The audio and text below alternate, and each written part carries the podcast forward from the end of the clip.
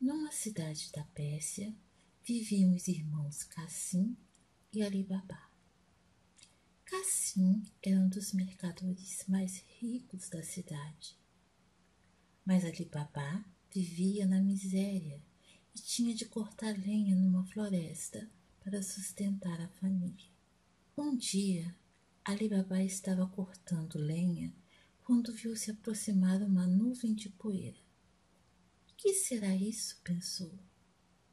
Percebeu que se tratava de homens a cavalo que vinham em sua direção.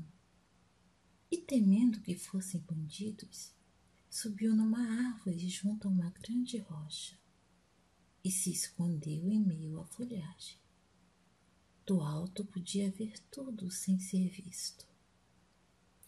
Então chegaram àquele lugar quarenta homens muito fortes e bem armados, com cara de poucos amigos. Ali Babá concluiu que eram quarenta ladrões. Os homens desapiaram dos cavalos e puseram no chão sacos pesados que continham ouro e prata. O mais forte dos ladrões que era o chefe, aproximou-se da rocha e disse: Abre-te, Sésamo. Assim que essas palavras foram pronunciadas, abriu-se uma porta na caverna. Todos passaram por ela e a porta se fechou novamente. Depois de muito tempo, a passagem voltou a se abrir e por ela saíram os quarenta ladrões. Quando todos estavam fora, o chefe disse: Fechas de sésamo. Os bandidos colocaram os sacos em suas montarias e voltaram pelo mesmo caminho pelo qual tinham vindo. Ali Baba os seguiu com os olhos até desaparecerem. Quando se viu em segurança, desceu da árvore, dirigiu-se à rocha e disse: Abre-te, Sésamo. A porta se abriu e Ali Baba ficou sem palavras diante do que seus olhos viram. Uma grande caverna cheia dos tecidos mais finos, tapetes belíssimos e uma enorme quantidade de moedas de ouro e prata dentro de sacos. Ali Baba entrou com os três burros que costumava levar quando ia cortar lenha, e a porta imediatamente se fechou atrás dele.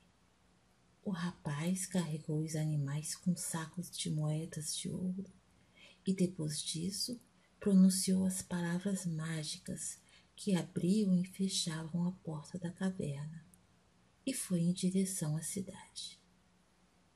Quando viu o ouro, sua mulher pensou que o marido tinha se tornado um ladrão. Mas ele contou tudo o que acontecera, recomendando-lhe que mantivesse segredo absoluto a respeito daquela história. Quando Ali falou em esconder as moedas no buraco, a mulher então disse: Boa ideia, mas antes quero contar quantas medidas de ouro temos. Vou pedir o medidor ao vizinho enquanto você cava o buraco. O vizinho era justamente assim, irmão de Alibabá, que não estava em casa. Ela então pediu à mulher dele o medidor emprestado, uma espécie de concha grande com a qual se calculava as medidas de açúcar e outros mantimentos. Cheia de desconfiança, a cunhada pensou: Que coisa mais estranha! Para que querem um medidor? O que é que a mulher de Alibaba está querendo contar naquela casa tão miserável?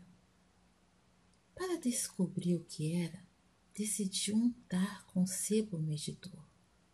Talvez um pouco daquilo ficasse grudado sem que ninguém percebesse. Enquanto Ali Baba calava, sua mulher calculou as medidas de ouro. Depois, foi devolver o medidor à vizinha, sem perceber que uma das moedas ficara presa ao sebo. A vizinha viu a moeda. Ficou espantada. Ardeu de inveja e, quando o marido chegou à casa, disse-lhe: Você pensa que é rico, Cassim? Mas Ali Baba é muito mais.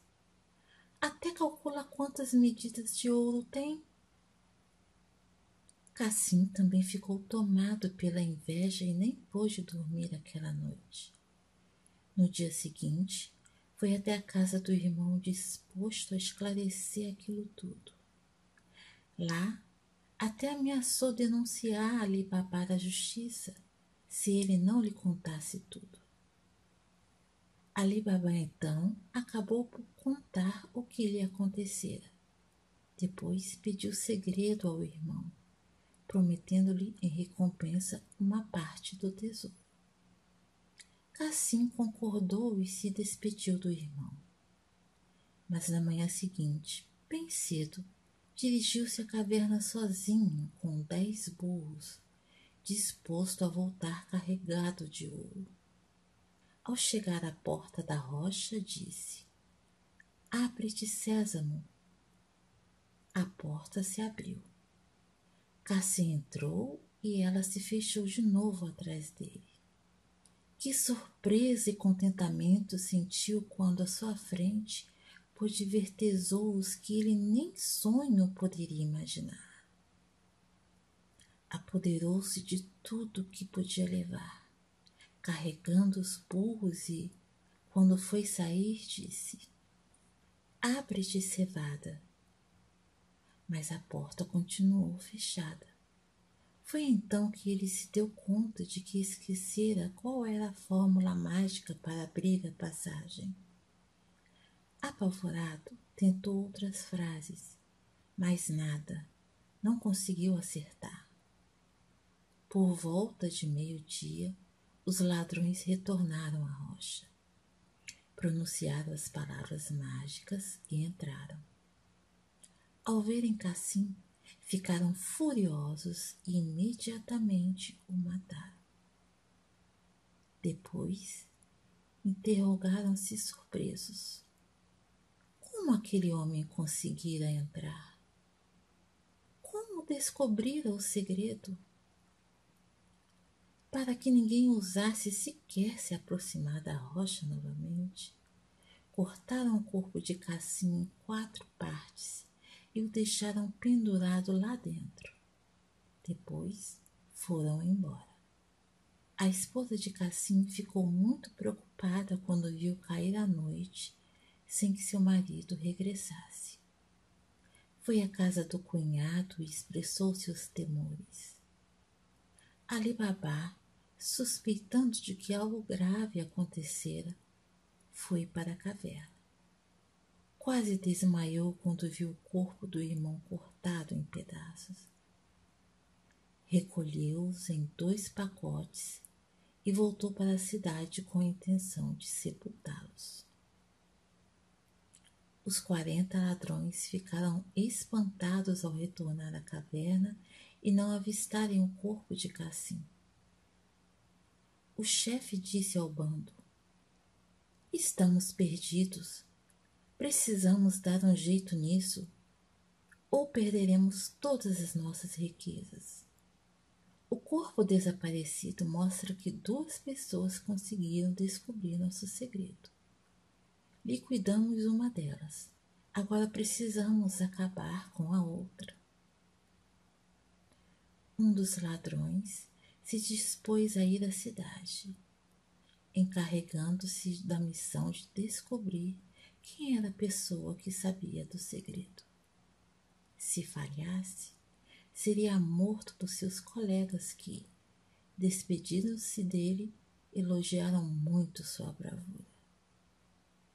Havia um sapateiro na cidade, muito trabalhador e querido, chamado Babá Mustafa. Ali Baba o encarregara de construir o corpo do irmão Cassim para o enterrar com decência. Por uma infeliz coincidência, foi justamente esse homem que o ladrão primeiramente viu chegar à cidade de manhãzinha, pois a loja do sapateiro era a única aberta àquela hora. O ladrão o cumprimentou e disse: O senhor começa seu trabalho muito cedo. Na sua idade, não sei como consegue enxergar para costurar esses sapatos. Apesar de velho, meus olhos são muito bons. Há pouco tempo costurei um morto num lugar que tinha menos luz do que nesta minha loja, respondeu o babá Mustafa. Contente com aquela informação, o ladrão colocou duas moedas de ouro na mão do sapateiro, rogando-lhe que lhe dissesse onde ficava a casa em que ele costurara o morto. Depois de olhar para aquelas moedas brilhantes, Babá Mustafa acabou por concordar e levou o ladrão até a frente da casa de Cassim, que agora pertencia a Ali Babá. O ladrão pegou um pedaço de giz e fez uma cruz na porta. Depois foi-se em direção à floresta. A esposa de Cassim tinha uma criada de rara beleza e esperteza. Morjana. A moça, ao sair da casa, notou o sinal e desconfiou de alguma tramóia. Que será isso? Que coisa mais estranha. Certamente querem prejudicar meu patrão. Pegou então um pedaço de giz e marcou com o mesmo sinal três portas à direita e mais três à esquerda. Os ladrões foram até a cidade e pararam diante de uma das portas que tinham a marca de giz feita por Morjana. O ladrão que tinha estado ali no dia anterior disse: É esta. O chefe, porém, notou que havia outras seis casas cujas portas traziam o mesmo sinal e perguntou-lhe qual era de fato, a porta que ele tinha marcado. Confuso, o homem não soube o que responder. Voltaram todos para a floresta e o ladrão que falhara em sua missão foi executado pelos colegas. Aquilo já era uma afronta. Um dos ladrões se dispôs espontaneamente a retornar à cidade e descobrir onde morava o homem que descobrira o segredo da caverna. Chegou como o primeiro, ao raiar do dia, e topou com um babá Mustafa. A história se repetiu. O sapateiro acabou por conduzir o ladrão até a casa de Ali Babá. Para não se confundir como o primeiro, o ladrão marcou a casa com um sinal vermelho e voltou para junto dos seus. Como da outra vez, Morjana notou o sinal e marcou várias outras portas às proximidades com marca semelhante. Quando o bando rumou para a cidade, viu-se diante da mesma confusão da outra vez, e o segundo bandido encarregado daquela missão foi executado.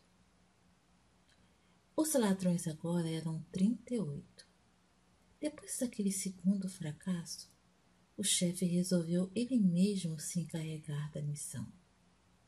Foi pessoalmente à cidade. Encontrou Baba Mustafari diante da casa de Ali Baba. Em vez de deixar algum sinal, limitou-se a observá-la cuidadosamente, examinando cada detalhe que a distinguia das outras.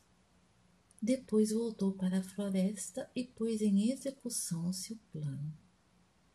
Mandou comprar trinta e oito grandes barris para guardar azeite.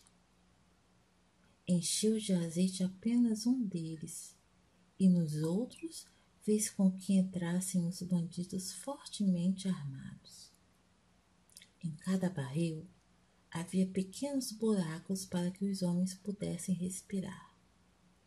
Com os trinta e sete barris que serviam de esconderijo, os ladrões e mais um barril cheio de azeite carregaram dezenove mulas e lá se foi o chefe à cidade.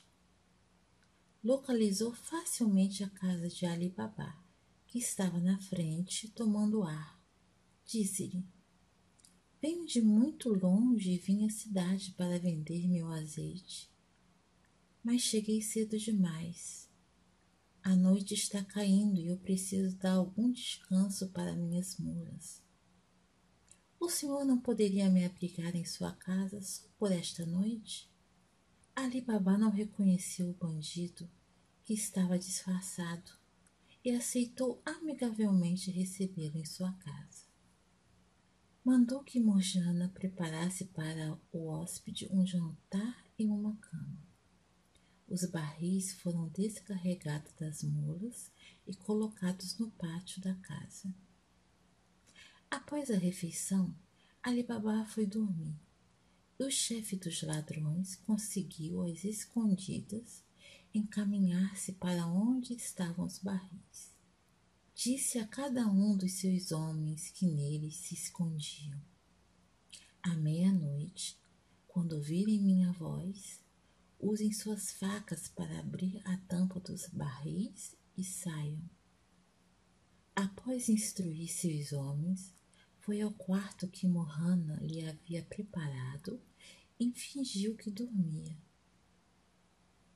A escrava foi cuidar do serviço da casa. Estava entretida com seus afazeres quando de repente as lamparinas se apagaram. Mas não havia azeite na casa. Que fazer? O escravo Abdullah, vendo-a toda atrapalhada, disse: por que essa tempestade em copo d'água? Há tanto barris cheios de azeite no pátio. Por que você não vai lá pegar a quantidade necessária? Assim fez Mojano. Mas, ao se aproximar do primeiro barril, ouviu o bandido que estava escondido dentro dele dizer baixinho: Já está na hora?